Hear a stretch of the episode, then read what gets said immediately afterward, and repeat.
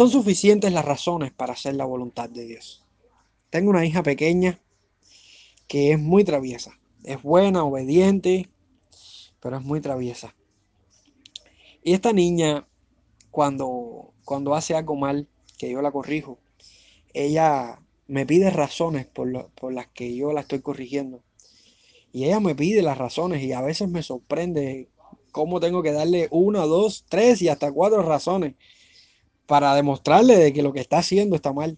Pero una vez que mi hija entiende esas razones, al menos por el momento se convence de que lo que está haciendo está mal y, y ya en la segunda vez que se equivoca sabe que lo que está haciendo está mal y lo hace de una manera diferente.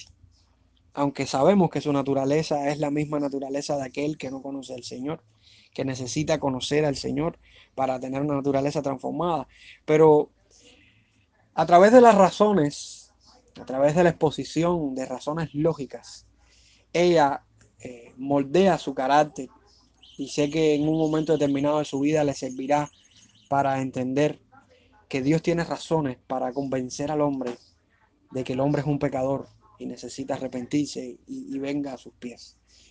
De la misma manera, el Señor nos da razones en su palabra.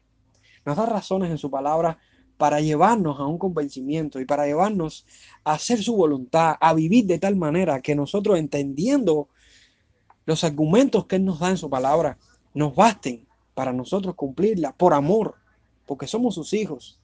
Y yo quisiera compartir un texto hoy que expone algunas razones que a nosotros nos sirven y nos bastan para hacer la voluntad de Dios y vivir para Él. Por eso le titulé el tema de hoy, son suficientes las razones para hacer la voluntad de Dios. Están en este texto. ¿Qué necesitamos nosotros para hacer la voluntad de Dios? ¿Tendremos que ser llevados a un alto convencimiento para esto o nos convenceremos solamente por la escritura? Dice la Biblia en Primera de Pedro, capítulo 4, versículos del 1 al 11. Puesto que Cristo ha padecido por nosotros en la carne, vosotros también armados del mismo pensamiento.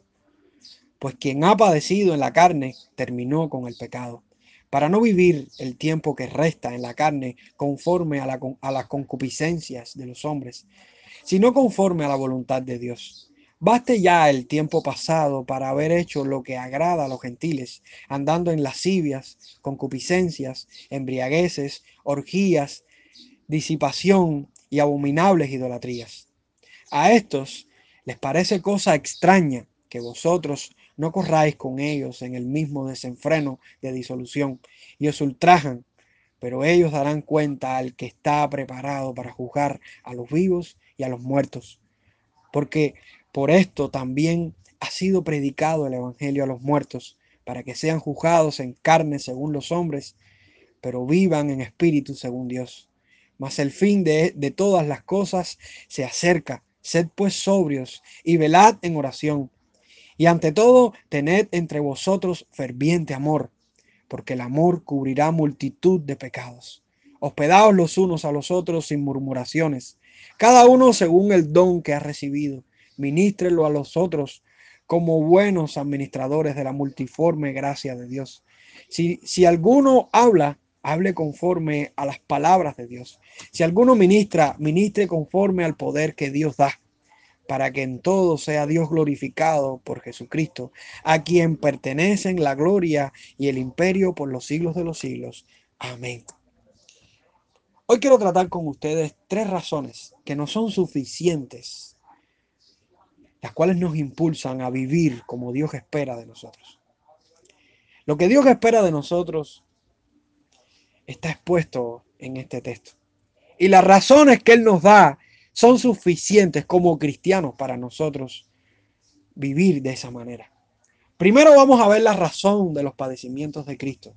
Segundo vamos a ver la razón de nuestra vida pasada. Y tercero vamos a ver la razón de la voluntad de Dios. Son suficientes las razones para hacer la voluntad de Dios. Primera razón, la razón de los padecimientos de Cristo nos induce a imitarle a Él. El texto comienza diciendo, puesto que Cristo ha padecido por nosotros en la carne, vosotros también, armados del mismo pensamiento. nos preceden los padecimientos de Cristo. De hecho, la palabra que se está usando aquí al comienzo del versículo 1, puesto que, que se puede traducir también por, por lo tanto, se utiliza para enlazar esta nueva idea que se va a transmitir con lo que se viene transmitiendo en el resto de, la carta. De modo que si nosotros miramos por un momento algunos textos que hablan de los padecimientos de Cristo, nos damos cuenta de que los padecimientos de Cristo tuvieron un propósito en los creyentes. Si nosotros leemos el capítulo 2, versículo 21, nos dice, pues para esto fuisteis llamados, porque también Cristo padeció por nosotros, dejándonos ejemplo para que sigáis sus pisadas. Su padecimiento nos dejó ejemplo para que sigamos sus pisadas, para que viviéramos conforme a su voluntad como Él vivió. Si leemos el capítulo 3, versículo 18 que predicamos la semana pasada, nos dice, porque también Cristo padeció una sola vez por los pecados, el justo por los injustos, para llevarnos a Dios, siendo la verdad muerto en la carne, pero vivificado en el Espíritu. Él padeció para llevarnos a Dios. Él padeció para llevarnos a, a nuestro Dios. ¿Qué significa la palabra padeció? ¿Y qué sentido le vemos en la persona de Cristo? La palabra padeció significa ser afectado. Cristo fue afectado.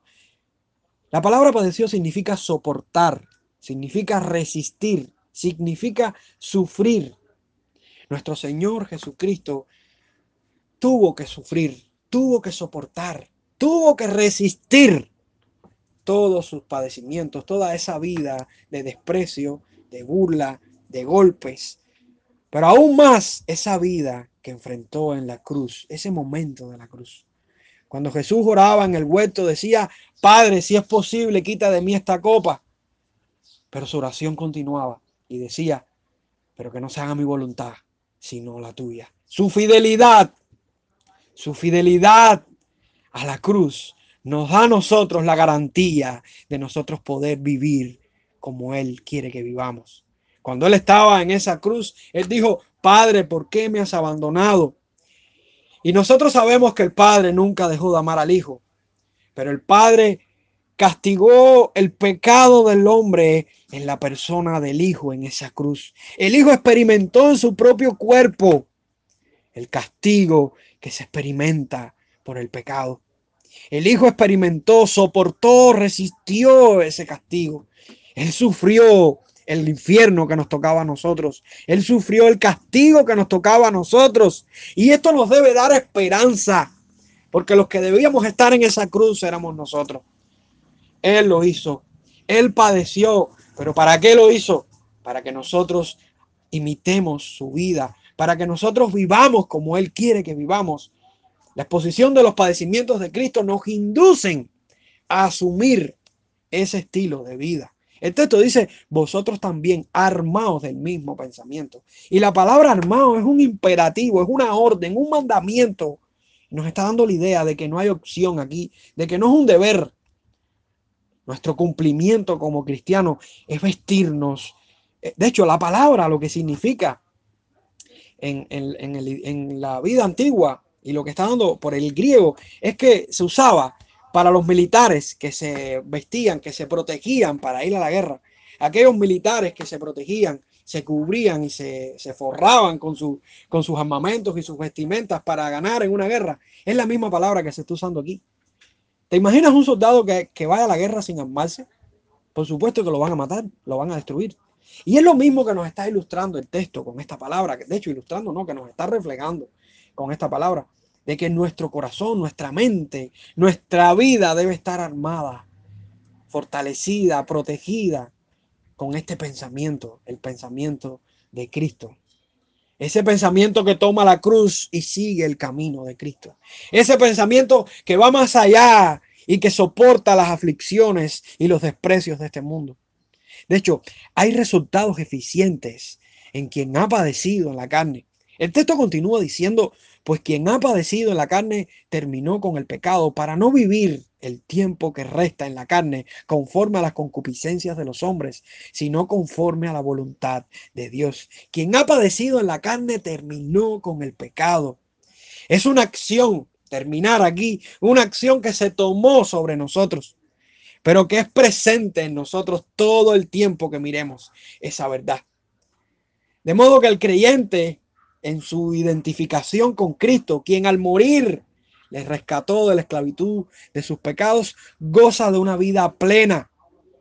Aunque este creyente es afligido por causa de la justicia y tiene que vivir el oprobio del mundo, su padecimiento es una confirmación de la libertad que tiene ahora en Cristo.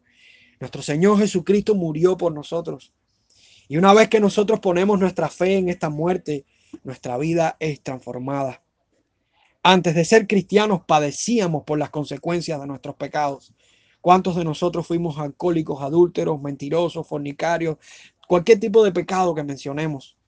Todos caemos en, cualquiera de estas clasificaciones. ¿Cuánto trajo esto de consecuencia a nuestras vidas? Porque muchos vienen a Cristo por las consecuencias de esos pecados y después se dan cuenta de que el problema no es la consecuencia, sino el pecado que está en ellos. Pero estos pecados han traído consecuencias drásticas sobre la vida del hombre y ha traído consecuencias hasta de muerte. Pero ahora, ahora no tenemos que padecer por la mala vida que llevábamos antes. Ahora padecemos por la vida justa que llevamos en el Evangelio. Ahora padecemos por cumplir las encomiendas de la palabra ante el pecado, quien antiguamente era nuestro Señor y nos gobernaba. Ahora, como ve que nos escapamos de Él, nos persigue como, como esos perros que se escapan, o sea, como esos esclavos, esos cimarrones que se escapan y esos perros de los, de los mayorales les persiguen durante toda su vida. Así vemos el pecado. El pecado tratando de perseguirnos, tratando de, de, mordernos, tratando de hacernos daño, pero nosotros somos libres. En el caso de los cimarrones, se escapan por su propia voluntad, por su propio deseo y por su, propia, por su propio valor. En el caso nuestro, fuimos rescatados por el valor, la libertad, el poder de Dios en Cristo y por el poder del Espíritu Santo. Hoy nosotros gozamos de, la, del amor de Dios. Hoy nosotros gozamos de la fuerza de Dios. Y hoy somos libres. Y el pecado no es nuestro Señor. El pecado no es nuestro amo. Aquel que conoce a Cristo es libre de la esclavitud del pecado. El fin de nuestro padecimiento cristiano ante los deseos de la carne es terminar con nuestro pecado para no vivir el tiempo que nos resta en la carne. Nosotros todos los días nos estamos purificando porque todos los días nos vamos pareciendo más a Cristo y vamos a llegar un momento cuando no estemos en esta tierra que no habrá pecado en nosotros. Mientras, mientras vivamos en esta tierra habrá pecado, pero seremos purificados, creceremos, creceremos, creceremos. ¿Cómo debemos vivir entonces? ¿De qué manera debemos vivir? Si Cristo murió por nuestros pecados para que nosotros viviéramos conforme a Él, ¿cómo estamos viviendo y cómo debemos vivir? El texto dice, no conforme a los deseos de los hombres, sino conforme a la voluntad de Dios. Somos tan beneficiados por los padecimientos de Cristo que ahora, al comprometernos con sus sufrimientos, al detestar y desechar nuestro pecado, que fue vencido por el poder de la cruz y la resurrección, vivimos conforme a la voluntad de Dios. Te pregunto, ¿cómo revela la Biblia que Dios quiere que vivas? ¿Sabes qué es lo que Dios quiere para ti? ¿Qué entiendes por hacer la voluntad de Dios y no seguir los deseos de la carne? ¿Cómo vivías antes de ser cristiano y cómo vives ahora? En este punto del mensaje es muy útil seguir el hilo del escritor, el cual nos responde de una manera clara cómo el ejemplo de nuestra vida pasada nos debe bastar para no vivir con los gentiles quienes serán juzgados por Dios un día. Y aquí vemos la segunda razón. La primera razón radica en los padecimientos de Cristo que nos inducen a imitarle.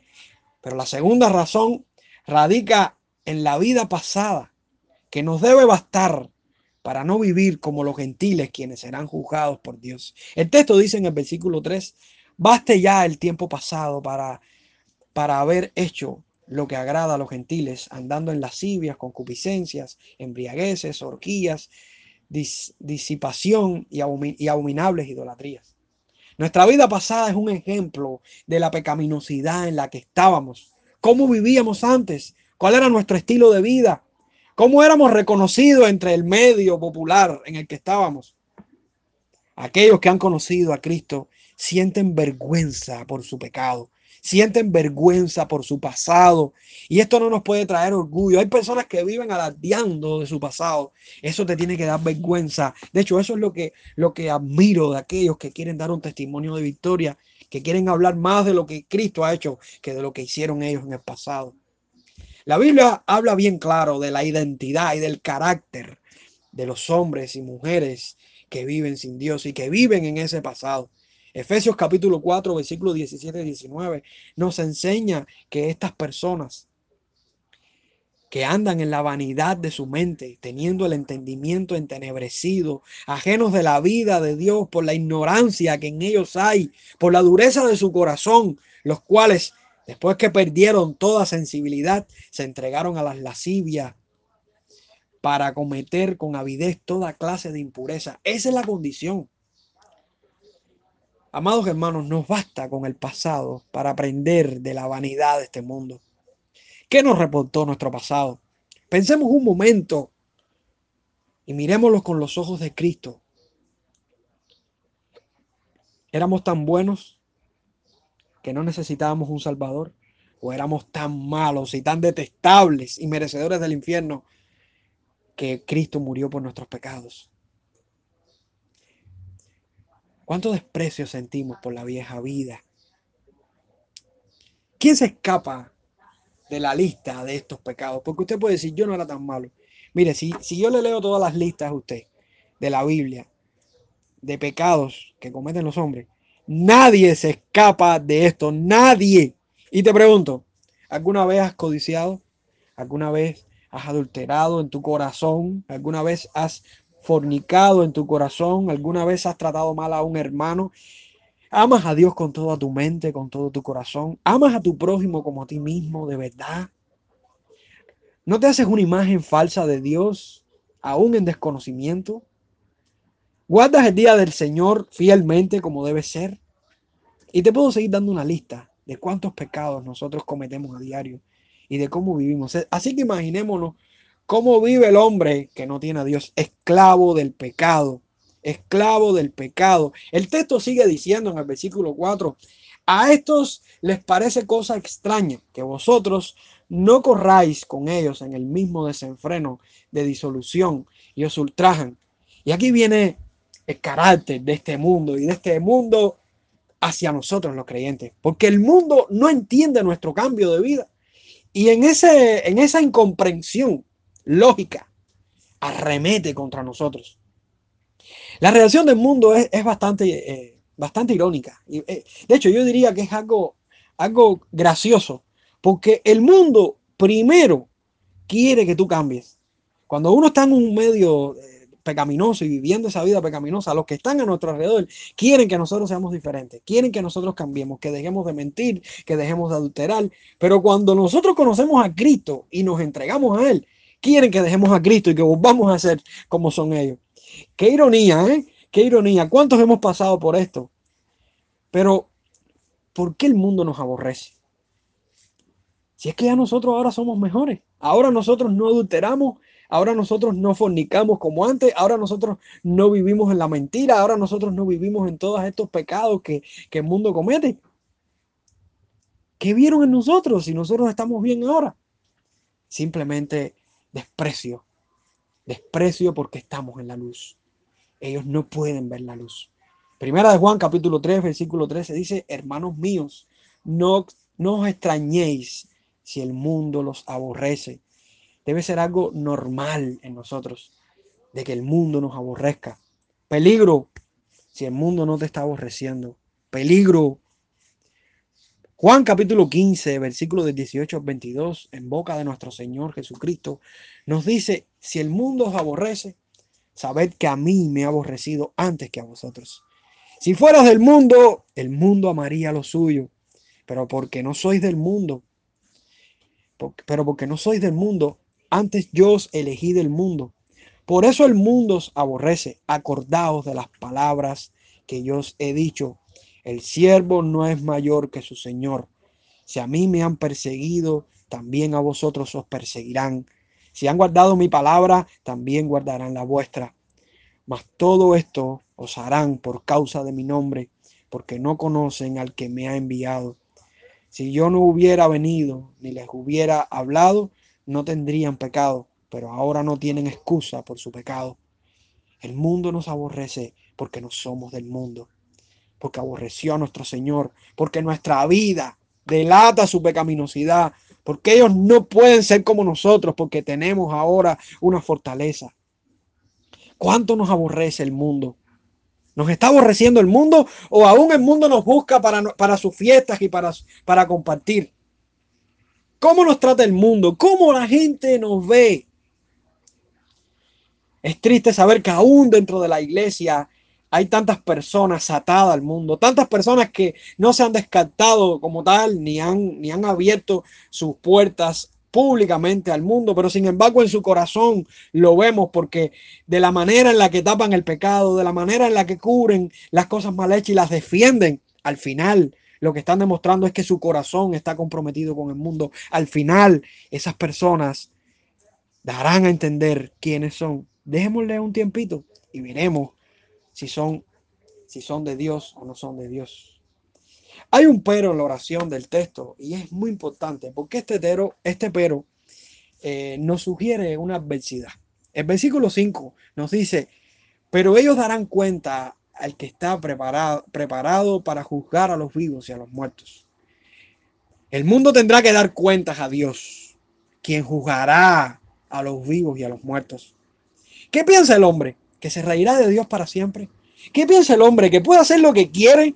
¿Qué piensa el hombre? ¿Que su maldad va a seguir hasta el final? ¿Que todos los días van a ser días de fiesta? ¿De que no va a morir un día? ¿De que no va a ir un día ante Dios? ¿De que no va a ser un día juzgado cuando sea el momento, cuando Cristo venga? Me gustan las palabras de Jonathan Edwards en, en su sermón de 1741 cuando, cuando él predica, es el sermón más conocido de él, más popular, se llama Pecadores en manos de un Dios airado. Y él dice una frase en este sermón sobre la ira de Dios contra el pecador que me, me gusta mucho. Esta frase dice, tu impiedad te hace como si fueras tan pesado como el plomo y te dirigirá hacia abajo con gran peso y presión, directo al infierno. Y si Dios te dejara caer, inmediatamente te sumergirás y rápidamente descenderías dentro del golfo sin fondo. Y tu constitución saludable y tu propio cuidado y prudencia y tu mejor plan y toda tu justicia no tendría más influencia para sujetarte y librarte del infierno que lo que una tela de araña puede hacer para frenar una roca al caer. Amados hermanos, hay un juicio final y hay una condenación eterna para aquellos que no están en Cristo. Y nuestro pasado estaba en esa condición. La Biblia es bien clara con lo que va a suceder con el hombre después de estos tiempos. Apocalipsis capítulo 21, versículo 8 nos dice, pero los cobardes e incrédulos, los abominables y homicidas, los fornicarios y hechiceros, los idólatras y todos los mentirosos tendrán su parte en el lago que arde con fuego y azufre, que es la segunda, que es la muerte segunda. Su parte en el lago que arde con fuego y azufre. Qué tristeza. Gracias al Señor porque le conocimos. Gracias al Señor porque escuchamos su palabra y por el poder de su espíritu pudimos responder a Dios en fe y arrepentimiento. Y el versículo 6 nos enseña esto, porque nos dice, porque por esto también ha sido predicado el Evangelio a los muertos, para que sean juzgados en carne según los hombres, pero vivan en espíritu según Dios. El Evangelio es la alternativa de Dios para salvar al hombre de su condenación eterna. Los creyentes gozamos de la oportunidad del don de la salvación a través del mensaje de la palabra de Dios predicada Ahora, ¿dónde están aquellos hombres que escucharon el mensaje y murieron? Murieron físicamente. Están en un lugar seguro. Porque Jesús dijo, yo soy la resurrección y la vida. El que cree en mí, aunque esté muerto, vivirá. Los creyentes tenemos la vida. No pereceremos. No sufriremos las desdichas de aquellos que no han creído en el unigénito Hijo de Dios. Ahora gozamos de la nueva vida que tenemos en Cristo. ¿Y cuál es esta vida? ¿Cuál es esta vida, hermanos, si no es la misma vida que vivió nuestro Señor en la tierra? A diferencia de aquellos que se deleitan en el pecado, nosotros nos deleitamos en la justicia de Dios. Nos deleitamos y la manifestamos en nuestras buenas obras para con todos. Por eso el texto aquí nos sugiere un grupo de cualidades que los creyentes debemos aplicar en nuestra vida cristiana como resultado de haber sido salvados por Dios en, Jesucristo. Y concluyo con el tercer ejemplo, la tercera razón, que es la voluntad de Dios como estilo de vida de quienes se armaron del pensamiento de Cristo. Como nos dice el comentario de Francisco La Cueva a Matthew Henry, en el versículo 7 el autor sagrado da un nuevo giro a su exhortación y viene a decir, en fin de cuentas, esto se va a terminar pronto. Así que hay que mantener sana la cabeza, caliente el corazón y fiel el cumplimiento del ministerio que a cada uno le haya sido asignado. La pregunta clave aquí es, ¿qué espera Dios de nosotros? ¿Qué espera Dios de ti? ¿Qué espera Dios de mí? Les leo los últimos versículos, del versículo 7 al versículo 11, para terminar. Y dice así, mas el fin de todas las cosas se acerca. Sed pues sobrios y velad en oración. Y ante todo tened entre vosotros ferviente amor, porque el amor cubrirá multitud de pecados. Hospedaos los unos a los otros sin murmuraciones, cada uno según el don que ha recibido, ministrelo a los otros como buenos administradores de la multiforme gracia de Dios. Si alguno habla, hable conforme a las palabras de Dios. Si alguno ministra, ministre conforme al poder que Dios da, para que en todo sea Dios glorificado por Jesucristo, a quien pertenecen la gloria y el imperio por los siglos de los siglos. Amén. A quien pertenecen la gloria y el imperio por los siglos de los siglos. Amén. Toda la gloria es para nuestro Dios y Salvador, para nuestro Señor y Salvador. Dios es glorificado por medio de Cristo. Y aquí estamos viendo la razón tercera, que es la voluntad de Dios como estilo de vida de quienes se armaron del pensamiento de Cristo. Aquí vemos algunos ejemplos de cómo vivir y lo que nos dice la Biblia. El texto dice, mas el fin de todas las cosas acerca, sed pues sobrios y velad en oración. Debemos ser sobrios en nuestra vida de oración. Todo atenta con nuestra vida de oración. La carne nos desmotiva en nuestro ánimo. A veces estamos ahí, no tenemos deseo, no tenemos ganas. La carne nos culpabiliza frente a nuestro pecado para no hacerlo. A veces cuando pecamos sentimos tanta vergüenza, tanta, tanta pena con Dios que no queremos ni orar cuando lo que tenemos que hacer es orar y arrepentirnos y confiar en su gracia. La carne nos hace ver tan fuerte en, en momentos determinados de nuestra vida que nos hace pensar de que no necesitamos orar. Pero el mundo nos entretiene constantemente con todo lo que nos rodea, nos mantiene ocupados, nuestra mente ocupada. Satanás usa el mundo y la carne para debilitarnos y vemos cómo constantemente la vida del creyente está siendo afectada negativamente por la influencia del enemigo, la carne, Satanás y el mundo. Pero tenemos una motivación importante y esa motivación nos insta, nos insta, porque sabemos que estamos en los tiempos del fin. Hermanos, Jesucristo viene pronto. Jesucristo vendrá pronto. Y tenemos que entender que está a la puerta, está a la puerta, que los cristianos deben estar apercibidos. Debemos estar apercibidos. Un guerrillero, cuando está cerca de la victoria, lucha con más fuerza que como empezó. Un atleta cuando está cerca de la meta da sus pasos más fuertes, aunque esté sin aliento para llegar. Un cristiano cuando sabe que está en sus momentos finales, dedica más tiempo a la comunión con Dios porque quiere estar preparado para encontrarse con su Señor. Y es aquí donde vemos nosotros la fortaleza. La Biblia nos llama a ser sobrios en nuestra vida de oración. De hecho, la frase, sed pues sobrios y velad en oración, en el griego, tiene una orden. Y no es precisamente la orden aquí, velad en oración, sino estad sobrios. El orden, el imperativo aquí está en estar sobrios. El mandamiento está en estar sobrios. Estar sobrio es un mandamiento, no una sugerencia. Es un mandamiento es lo contrario a estar ebrio. Estar sobrios es estar con nuestra mente clara, es tener dominio propio, es estar a la expectativa, es estar conscientes, despiertos, activos en todo lo que respecta, eh, lo que respecta a la diligencia cristiana. Y este caso eh, que tenemos que estar sobrio es específicamente en el caso de la oración. Nuestra mente debe estar bien atenta, nuestra mente debe estar bien comprometida al Evangelio. El énfasis en la acción aquí no es a orar, aunque hay una pila de textos que hablan de, que debemos orar y que nos, nos mandan a orar.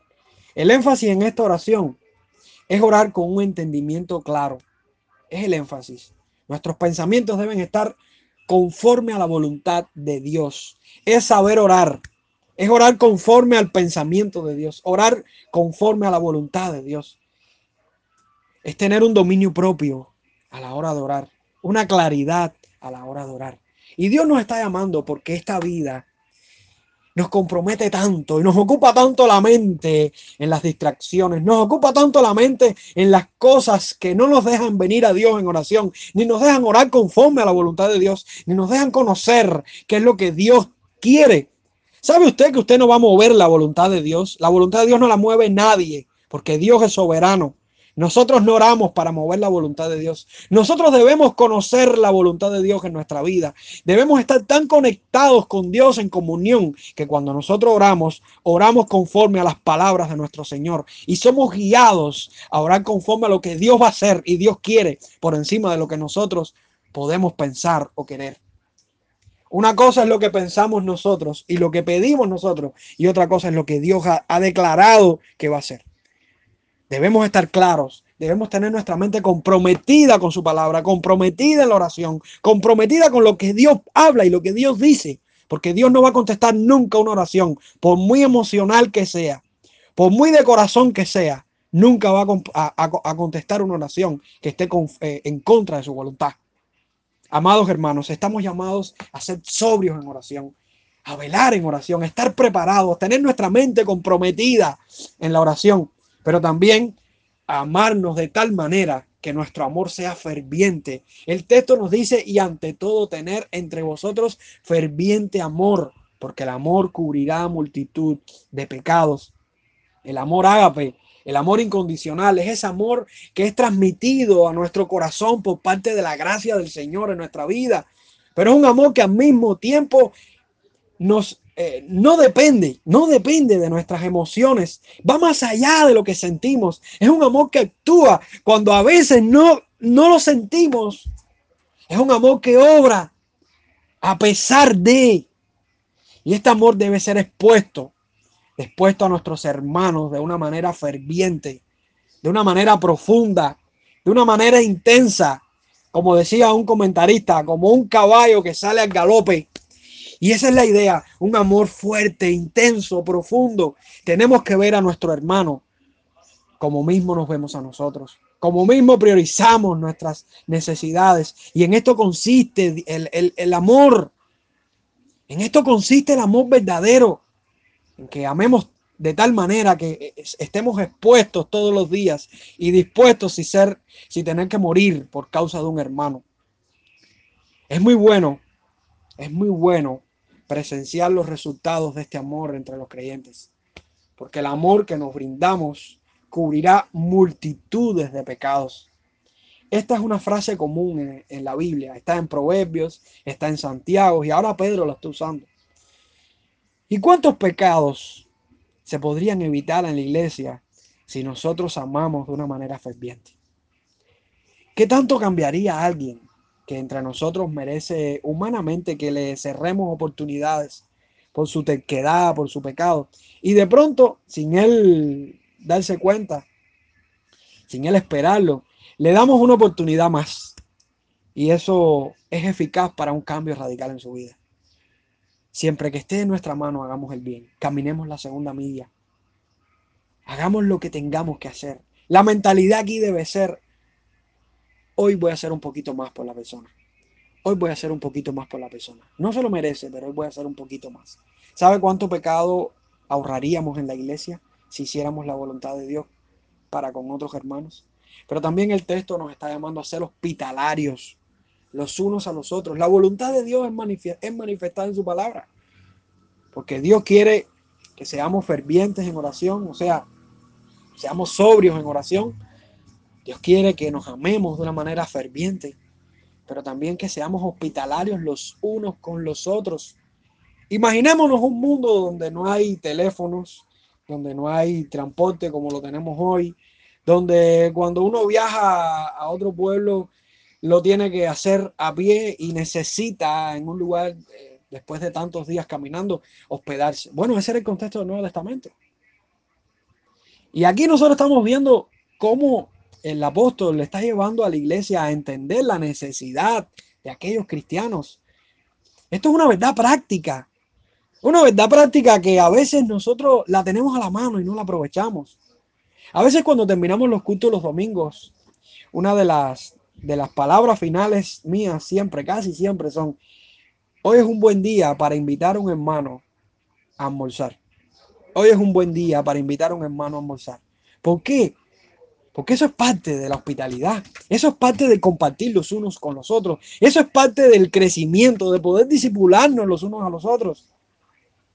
Hermanos, nos, nos necesitamos pero estaríamos dispuestos a, hospedarnos los unos a los otros. Quiero decirle que una de las metas que nos trazamos mi esposo y yo hace años era que cada vez que, que hospedáramos a alguien en nuestra casa, teníamos que pagar un precio.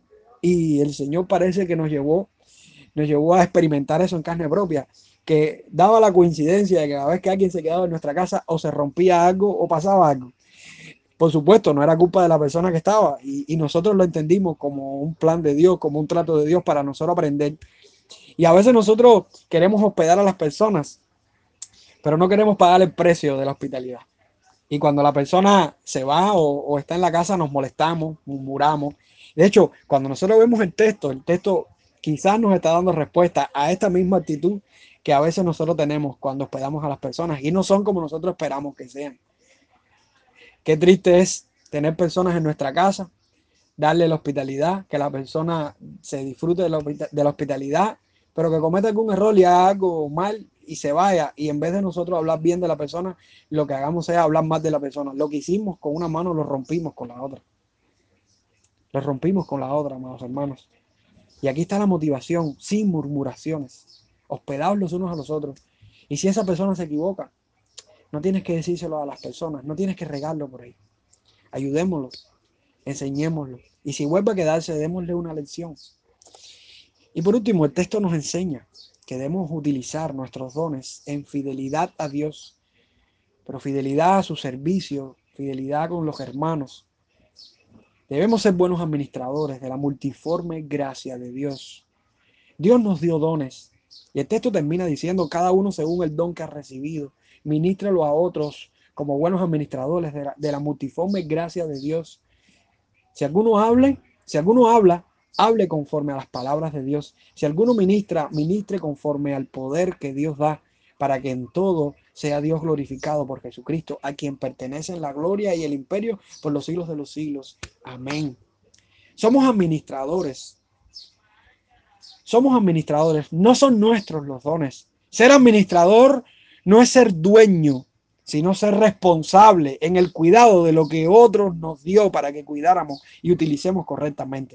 Y aclaro, los dones que tenemos no son nuestros. No podemos pensar que son nuestros. No podemos hacer con ellos lo que queremos, porque los tenemos que utilizar para lo que nos los dieron, porque son dados por Dios. Nuestros dones son otorgados y no podemos gloriarnos de hacer con ellos lo que bien nos parece ya sea el don que ejercemos eh, usándolo conforme a la palabra o usándolo conforme al poder de Dios, debe ser conforme a lo que Dios dice. Quizás usted tiene el don de la palabra y lo que el texto nos está queriendo decir es que lo hagamos correctamente. Por ejemplo, usted tiene que predicar la palabra. ¿Cómo usted va a predicar la palabra? ¿Lo que usted quiere decir? ¿Lo que usted le gusta que las personas oigan? ¿O lo que realmente Dios dice? Sí, pero esto significa que a veces vamos a tener retos grandes de decir cosas que la gente no quiere escuchar, de decir doctrinas que nosotros creemos y que sabemos que nos van a meter en problemas. Pero tenemos que aprender a pagar el precio. De tener que aconsejar a un hermano cuando lo que necesita es una palabra de, de, de, reprensión y decirle lo que necesita escuchar, no lo que, no lo que nosotros queremos decirle, sino lo que Dios quiere decirle.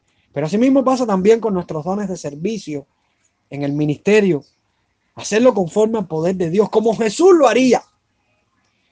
Lavar los pies a los discípulos, como Jesús lo haría. Servirles, servirles como lo haría nuestro Señor Jesucristo.